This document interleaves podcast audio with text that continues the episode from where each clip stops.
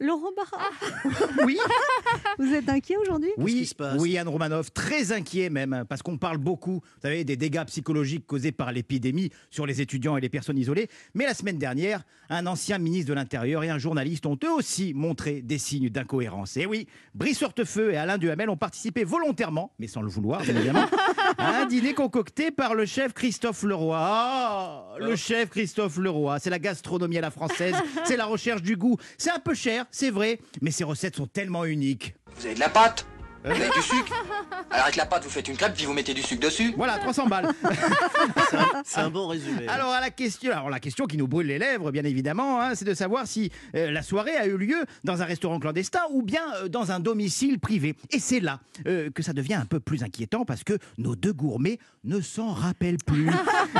oui, pourtant, c'est pourtant c'est cli- des clients attablés, euh, des serveurs, des menus, un café, l'addition. Ça ressemble quand même pas mal à de la restauration, tout ça. Mais il y a un doute. Oui, oui, apparemment, tous ces mois passés sans pouvoir aller au restaurant ont dû certainement brouiller leurs souvenirs.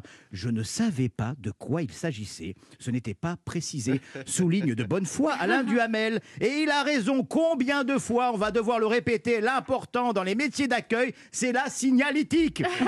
C'est le berba du commerce. hein. Quand tu vas au tabac acheter tes clopes, bah, il y a une signalétique qui t'indique que tu es bien arrivé. Il y a marqué tabac dessus. Pareil pour le supermarché, le boucher, quand tu vas chez Orange ou SFR. Alors là, s'il vous plaît, amis restaurateurs clandestins, soyez un petit peu plus pratiques. Soyez un petit peu plus visibles. Ça évitera à vos clients de galérer pour raconter aux enquêteurs ce qu'ils ont fait la veille. hein. Merci.